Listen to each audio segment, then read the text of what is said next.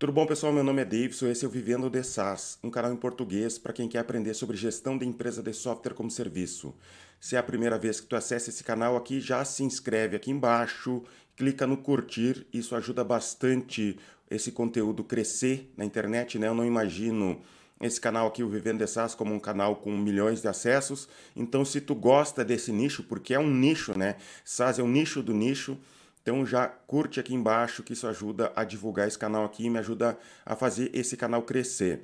Eu quero te contar que a gente tem um canal no Telegram que tu pode comentar, né? Tem gente reunida lá para comentar sobre software como serviço. Eu vou deixar a URL aqui embaixo. Antigamente a gente tinha, ainda tem, né, um canal no Telegram que eu só postava as novidades, então eu abri esse outro canal porque o pessoal me pedia que dá para conversar também sobre software como serviço está aqui na descrição desse vídeo. O vídeo de hoje é para conversar sobre vários assuntos de software como serviço que as pessoas me fazem, né? Perguntas lá no Instagram ou também algumas coisas que acontecem na nossa comunidade no Facebook sobre software como serviço. Então eu vou comentar cada uma dessas coisas e vou falar também é, o motivo que o Flávio Augusto do Geração de Valor quer investir em SaaS, pelo menos o motivo que eu acho que ele quer investir em SaaS, eu vou discutir sobre isso hoje. Então, eu anotei tudo aqui no meu celular que a gente vai conversar para não me perder. Então, se eu estiver olhando para baixo é porque eu estou olhando para o celular. A primeira pergunta né, que me fizeram recentemente é sobre vender. É, eu falei lá num, num post, né, é, fiz um post, no, um, um story no Instagram, falando que vender SaaS no boleto mensal é um tiro no pé. E daí as pessoas vieram me perguntar se valia a pena vender só no Pix e no cartão. Deixa eu me explicar qual o problema do boleto mensal. Quando tu vende boleto mensal, a pessoa tem 12 decisões de compra por ano, tá? Tu vendeu, todo momento chega um boleto, ele vai olhar aquele boleto e ele vai decidir, será que eu continuo com esse software ou não? Então eu não recomendo que tu venda no boleto mensal. Tem outro problema do boleto mensal. Digamos que tu vai ter inadimplência e tu vai ter que ter uma equipe de pessoas ligando para os clientes, é, avisando, olha, venceu o boleto. Então tu vai ter que ter uma equipe de pessoas. Por exemplo, eu tenho aqui na minha empresa, no gestor, a gente tem uma equipe de pessoas ligando para inadimplentes. Se todo mundo for boleto mensal, a taxa de inadimplência é muito maior do que planos anuais, plano semestral. Então tu vai precisar ter muito mais gente na tua equipe ligando para esses clientes. Então tu vai gastar mais com a equipe, vai ter uma maior inadimplência e vai ter uma taxa de cancelamento maior. Eu não recomendo então que tu trabalhe com boleto mensal. Então quer dizer que eu posso trabalhar com Pix? Não adianta. Pix tu vai ter exatamente o mesmo problema do boleto, que as 12 decisões de compras por ano.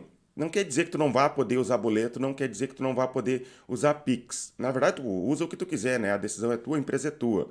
Eu estou recomendando que tu trabalhe com é, cartão de crédito, que tu vai fazer a cobrança automática no cartão de crédito dele, tá? Isso vai te ajudar a diminuir a inadimplência, a diminuir o cancelamento e ter uma equipe menor. Quer dizer então que cartão é a salvação? Não é a salvação também, tu vai ter problemas com cartão também, mas pelo que a gente já viu aqui internamente, ajuda a diminuir um pouco todo esse problema. Então, tenta trabalhar com boleto semestral, boleto anual, é, plano anual, contrato, Todas essas coisas aqui eu recomendo que tu trabalhe, vai te ajudar bastante. Se tu quer entender mais sobre esse assunto, dá uma olhada num vídeo que a gente tem aqui no canal que se chama o Guia Definitivo é, para Diminuir Cancelamento numa Empresa de SaaS. Tá aqui no meu canal, dá uma procurada. É uma hora que eu falo, eu fico uma hora falando só sobre como que tu pode diminuir o cancelamento na tua empresa software como serviço, vai te ajudar bastante, tá? Então é por isso que eu não recomendo boleto mensal. É, outra pergunta aqui. Onde encontrar bons sócios? Cara, essa é uma pergunta difícil de responder. É o equivalente a tu me perguntar onde que eu acho uma esposa. E não é simples, né? Não, tem várias coisas que tu tem que pensar. Será que aquela pessoa vai trabalhar bem contigo? Não é, não existe uma fórmula mágica em relação a tudo isso. Sociedade é um problemão, é difícil de tu realmente encontrar. Tu vai ter que conhecer as pessoas Eu não recomendo que tu vire sócio de alguém só porque tu é amigo daquela pessoa. Tu já é, viu como que aquela pessoa se comporta em relação a dinheiro? Como que ela se comporta quando tem pouco dinheiro? Como que ela se comporta quando está sobrando dinheiro? Porque, por exemplo, aqui na minha empresa, quando eu tive sócios, eu já tive briga com sócios, nós tivemos muitos, muito problema. Não foi no início. A, a maioria dos nossos problemas foi quando a empresa começou a ter sucesso daí começou a ter briga de sócios, né? Isso já faz muitos anos, mas realmente aconteceu. Então, é difícil realmente a, a, achar um sócio, não tem uma fórmula mágica. O que eu recomendo é que tu vá ali na nossa comunidade no Facebook, também está aqui na descrição do vídeo essa comunidade. São mais de 4 mil pessoas participando dessa comunidade, é totalmente gratuita, é só se inscrever ali e participar. Posta lá que tu quer um sócio, se tu é programador e tu está buscando alguém que te ajude nas vendas, posta lá, fala isso. Se é o contrário, tu é alguém das vendas e está buscando programador, vai lá e fala. Tu vai te surpreender como tem gente interessada e está faltando muito essa, essa união de pessoas, né? Do técnico com o vendedor. Então posta lá que eu acho que tu vai encontrar alguém, ou no mínimo vai ficar amigo de alguém que de repente tu não vai ficar sócio amanhã, mas vai que tu fica sócio daqui um, dois anos, mas tu já vai começar a criar essa relação com as pessoas. Próxima pergunta aqui. Você recomendaria levar a startup para uma cidade pequena? Sim, eu recomendaria. Eu moro numa cidade relativamente pequena, que a gente tem menos de 300 mil habitantes. Eu vivo na cidade de Santa Maria, no Rio Grande do Sul, e tem uma série de vantagens em viver numa cidade pequena. Por exemplo, eu moro a 30 minutos a pé da minha empresa. Então, se eu quiser ir a pé para casa, em meia hora eu estou em casa. É, de carro, 5, 10 minutos, dependendo do trânsito, eu estou aqui na, na empresa para trabalhar. Eu acordo é, 40 minutos antes de ir trabalhar. Meus funcionários também moram relativamente perto aqui da nossa empresa. A gente aluga um prédio aqui de mil metros quadrados aqui na nossa empresa e esse prédio é muito barato em relação ao que seria numa cidade como São Paulo, por exemplo. Então, é, o aluguel é mais barato, é, a equipe também. Eu, eu moro numa cidade universitária, tem bastante jovens aqui, né? E tem várias universidades na nossa cidade. Então é fácil de achar mão de obra. Não necessariamente mão de obra treinada, que já saiba tudo o que a gente precisa, mas é gente interessada que quer aprender, então isso nos ajuda bastante. Recomendo que tu pense né, em, em de repente ir para uma cidade pequena, mas claro que cidade grande também tem suas vantagens, como por exemplo achar gente já qualificada. Essa é uma das vantagens da cidade grande. Tive uma ideia de SaaS. Quais passos devo tomar primeiro? A primeira coisa que tu deve fazer depois que tu tem uma ideia de um SaaS é escrever no papel essa ideia, tentar montar um modelo dessa ideia vai em softwares como, por exemplo, o Figma, figma.com lá, monta o layout, né? faz as telas do software, não escreve nenhuma linha de código. Tu vai entrar num site como o Figma ou equivalente ou até um papel de pão, tu vai desenhar as telas desse software ou desse app e com isso tu vai pegar essas telas e tu vai ir em possíveis clientes mostrar o teu software e com todos esses dados reunidos, porque tu foi lá, falou com pessoas que têm interesse ou deveriam ter interesse naquele software, tu vai refinando a ideia e só depois que tu tem todas essas ideias é, é, que tu de repente vai começar a escrever o código. E outra coisa que eu recomendo que tu faça antes de escrever o código, faz uma landing page desse possível software, lance essa landing page, compra um pouquinho de propaganda paga, não precisa ser muito, e traz gente, traz público para aquele site e verifica se tem gente que entra no site e está interessada em comprar aquele produto. Tu pode até colocar lá na tela um teste gratuitamente. Quando a pessoa clica para testar o software, é, aparece uma mensagem do tipo: a versão beta acabou, né? As vagas para a versão beta acabou. Se cadastre aqui para receber notícias de quando a gente for lançar a versão final. E com isso tu vai é, juntando um público para quando realmente tu for lançar, se tu for lançar, vai que teu produto não faz sucesso, né? Tu não tu percebe que não, não é uma ideia realmente válida e tu pode cancelar, mas tu já vai reunindo público público ali para no futuro lançar. E é muito mais barato tu fazer esse trabalho aqui que eu te falei, de desenhar as telas. Não precisa programar nada lá, tá? É só as telas mesmo. De desenhar as telas e fazer uma landing page, vai ser muito mais barato do que realmente ir atrás do programador ou tu sentar na frente do computador e desenvolver um software inteiro, tá? Essa é a ideia que eu te dou. Eu já falei mais sobre isso em outros vídeos aqui, não vou me aprofundar sobre isso, mas é essa a ideia. É, em quais casos você acha válido trabalhar com período de testes trial?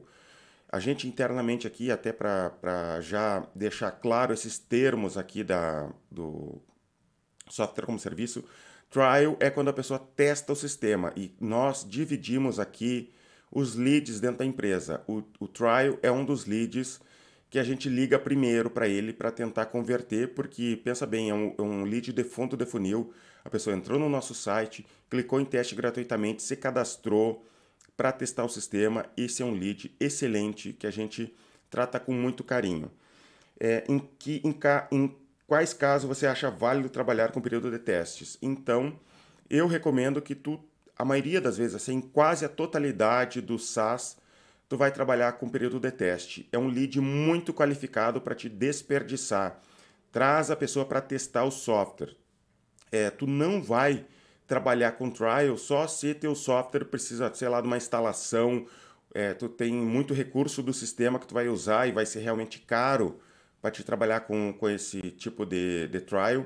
Mas eu recomendo que sempre tenha trial, se não for esses casos aqui, porque é um lead muito qualificado. E daí tu pode pensar, ah, mas a pessoa entra no nosso software, dá uma olhada e vai embora. Para isso tu vai ter que estruturar uma equipe de vendas que vai ligar para esse cliente nos primeiros cinco minutos do cadastro. Quanto mais rápido tu ligar, melhor para ti, maior a taxa de conversão de software, né, de, de venda é, desse software para cliente mesmo, para se tornar cliente. Porque naquele momento o cliente realmente está interessado naquele software, ele está dando atenção para isso, e quanto mais tempo passar, menor é a atenção dele em relação à tua solução.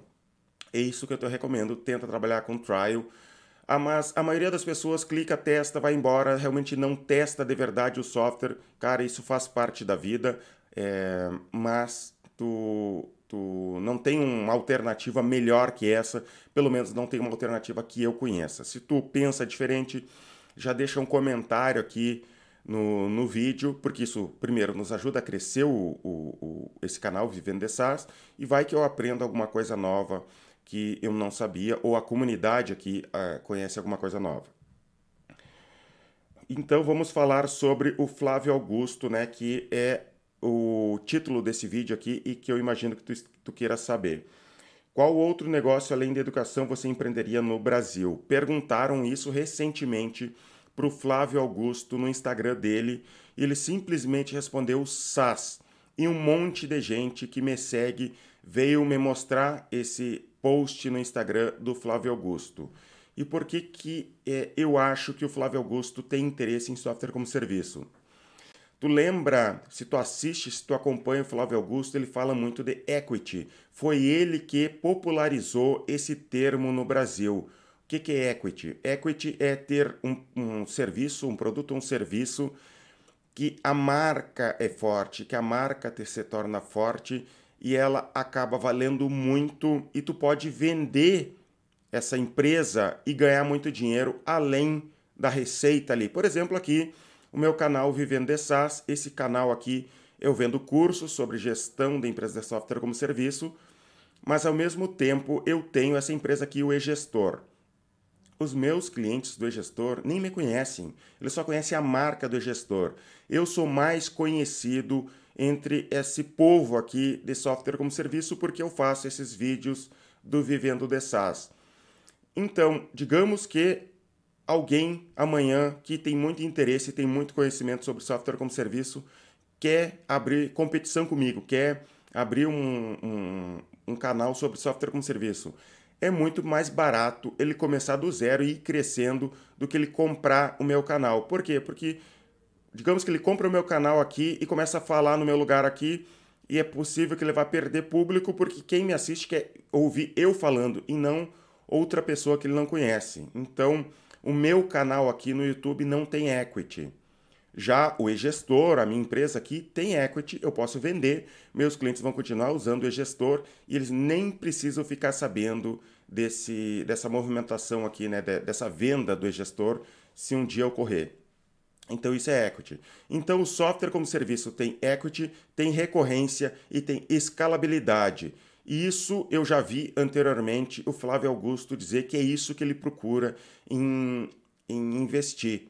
Então, eu até já fiz vídeo sobre isso falando que software como serviço é o melhor negócio do mundo. Isso já não é opinião do Flávio Augusto, essa é a minha opinião. Software como serviço é o melhor negócio do mundo. Ele tem essa estabilidade por causa da recorrência ali. Ele tem escalabilidade, tu pode fazer ele crescer infinitamente. Não estou dizendo que é fácil, que, que é simples. Eu estou dizendo que existe essa possibilidade muito maior do que outros tipos de negócio, tá? E um exemplo disso é a Adobe, que comprou a empresa Figma, que é a, o software que eu falei recentemente ali, sobre como criar telas para um, um software. A Figma é uma empresa que foi comprada por 20 bilhões de dólares pela Adobe. Que negócios que tu vê sendo comprados por 20 bilhões de dólares? Um SaaS, um software como serviço, é capaz de ser comprado por um, uma quantia tão grande quanto essa. No Brasil, já tem compras de, não tão grande quanto a Figma, né, quanto nos Estados Unidos, mas já tem compras gigantescas. Por exemplo, resultados digitais foi comprada por um, é, agora não lembro o valor, mas foi muito dinheiro. É, o software, né, um ERP que é concorrente meu aqui, o Bling, foi comprado por 500 milhões de reais. É, a Vind foi comprada, que é um software de cobrança recorrente, foi comprada por 100 milhões de reais tem dinheiro no mercado para software como serviço. Se tu ainda não está investindo nesse tipo de negócio, fica de olho, desenvolve um software desse, entra na nossa comunidade ali no Facebook, é, fica amigo, de, é, conheça esse ecossistema, porque tem muito dinheiro envolvido e está acontecendo no Brasil o que aconteceu 10, 12 anos atrás. Nos Estados Unidos está vindo investidor para o Brasil querendo comprar software como serviço. Então eu acho que esse é o momento. É, fica de olho. Se tem investidor, fica de olho nas empresas que estão nascendo nessa comunidade, acompanha o nosso canal aqui, me acompanha no Instagram, porque eu converso com muita gente dessa comunidade. Se tu é programador, recomendo que tu faça o teu software como serviço. Se tu é, é investidor também, eu quero te falar sobre um outro tipo de negócio que se chama microsas, que é software muito simples para quem quer. É, é, imagina um software com poucas funcionalidades, então existe também a possibilidade de investir em vários microsas. Já falei aqui no, no canal, procura aqui no meu canal no YouTube. Eu me aprofundo sobre microsas e está crescendo essa comunidade de microsas no Brasil. E o pessoal está se concentrando aqui no meu grupo ou é, tem outros pequenos grupos aqui no Brasil que estão falando sobre microsas, mas todo mundo aqui se conversa, então participa aqui se tu tem interesse nesse assunto, se tu quer investir, porque esse mercado vai crescer muito ainda, a gente só está no começo. Vamos adiante aqui. Outra pergunta sobre SaaS. Você dá férias coletivas para vendedores no final do ano? Não dou férias coletivas. Sabe por quê?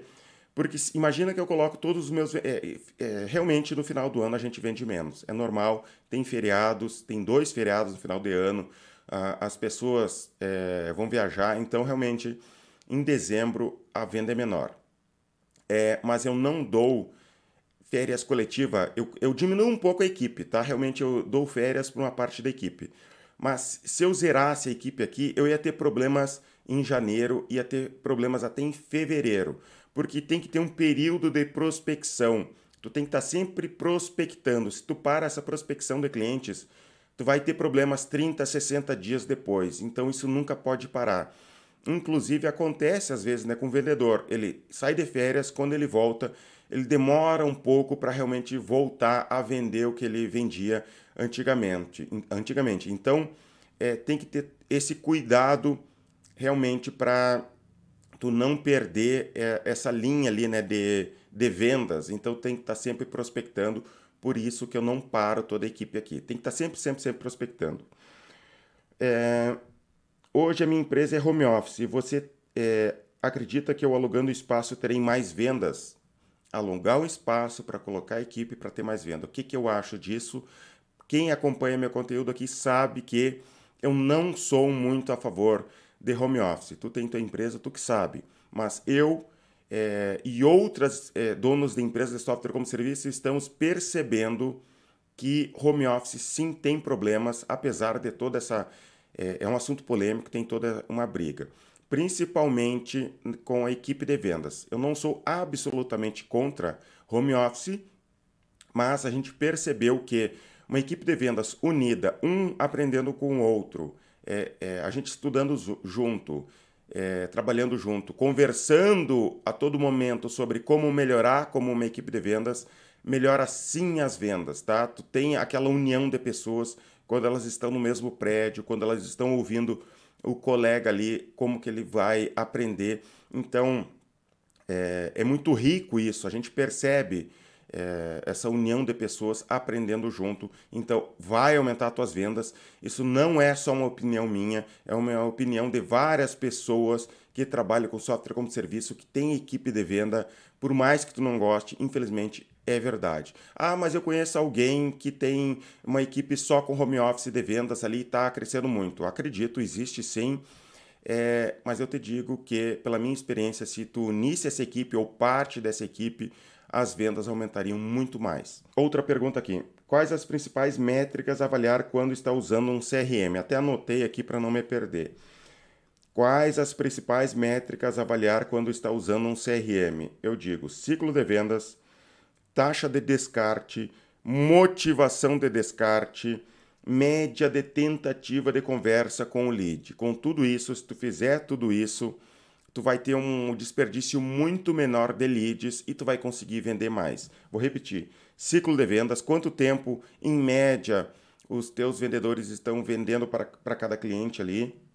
É, taxa de descarte, quanto por cento desses clientes são botados fora e não de repente, digamos, não não não está conseguindo ligar, tem algum problema nesses leads, qual é a taxa de descarte? E eu tinha muito esse problema no passado, eu colocava um monte de propaganda paga na minha empresa aqui, reunia um monte de leads, só que não existia quantidade de leads suficiente para os nossos vendedores. Eles desperdiçavam, colocavam fora muito lead, eles só queriam lead que atendiam de primeira, lead que é, fosse muito fácil. Então tu tem que ter esse cuidado, senão tu vai perder dinheiro. Então a taxa de descarte motivação de descarte, ele tem que informar por que, que esse é, lead foi descartado para te ficar de olho e tentar entender por que, que ele está indo fora. Média de tentativas de conversa com o lead. Digamos que ele ligou uma, duas vezes. Não, cara. Tem que ligar uma média de, no mínimo, sete vezes para o lead até descartar e ter certeza que o lead é ruim, tá? É, eu quero te falar também que aqui na descrição do vídeo é, tem o um link para a nossa newsletter sobre SaaS. Você cadastra ali, coloca teu e-mail, que eu vou te mandar sempre conteúdo sobre software como serviço para o teu e-mail, direto na tua caixa de e-mail. Tá? Fica sabendo disso, tá aqui na descrição. Agora eu vou te falar um dado que às vezes eu fico assistindo conteúdo em inglês sobre software como serviço, vou te trazer um dado que até postei lá no nosso Instagram. 2% de aumento de retenção de clientes pode aumentar 20% o valuation de uma empresa de SaaS. 2% que tu diminua é, de, de, retenção de clientes ali, né? Que tu, ou melhor, 2% de, de, a menos de cancelamento, aumenta 20, pode aumentar, não quer dizer que aumente, pode aumentar 20% o valuation, né? Quanto que a tua empresa vale, é, a tua empresa de software como serviço. Quem fala isso é a Débora Preston, VP de sucesso do cliente da Verifone, tá? Então, quer aumentar o valor da tua empresa, diminuir o cancelamento. Outra pergunta aqui, SDR marca ligação e o lead não atende. É, o que, que o vendedor deve fazer? Pensa assim, o SDR, o pré-vendedor, ligou para o cliente, marcou uma reunião com o vendedor e daí aconteceu um no-show esse é o termo que a gente usa, no show. O vendedor foi ligar para o cliente e o, o, cliente simplesmente não atendeu, não apareceu na ligação. O que, o que fazer? Nós aqui trabalhamos da seguinte maneira: o nosso pré-vendedor ele tem que agendar mas ele tem outro trabalho também que é garantir que aquele lead vai conversar com o vendedor. E o que, que ele vai fazer?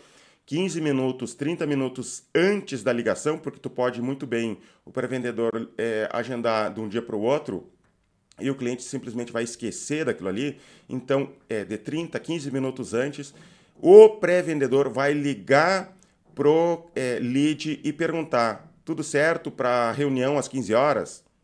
Se está tudo certo, daí o vendedor vai ligar. Isso vai diminuir muito no show, porque daí se vagar uma, um horário na agenda do vendedor, não, tu não pode deixar o vendedor sem trabalhar, ele tem, tem que estar tá sempre ligando para alguém. Então outro pré-vendedor vai é, tentar adiantar a reunião, é, digamos, do que ele tem, que ele marcou para outro horário, para aquele horário ali e tá aproveitando o teu vendedor ao máximo. Então é trabalho do pré-vendedor testar é, se, o, se o lead vai atender ou não, tá?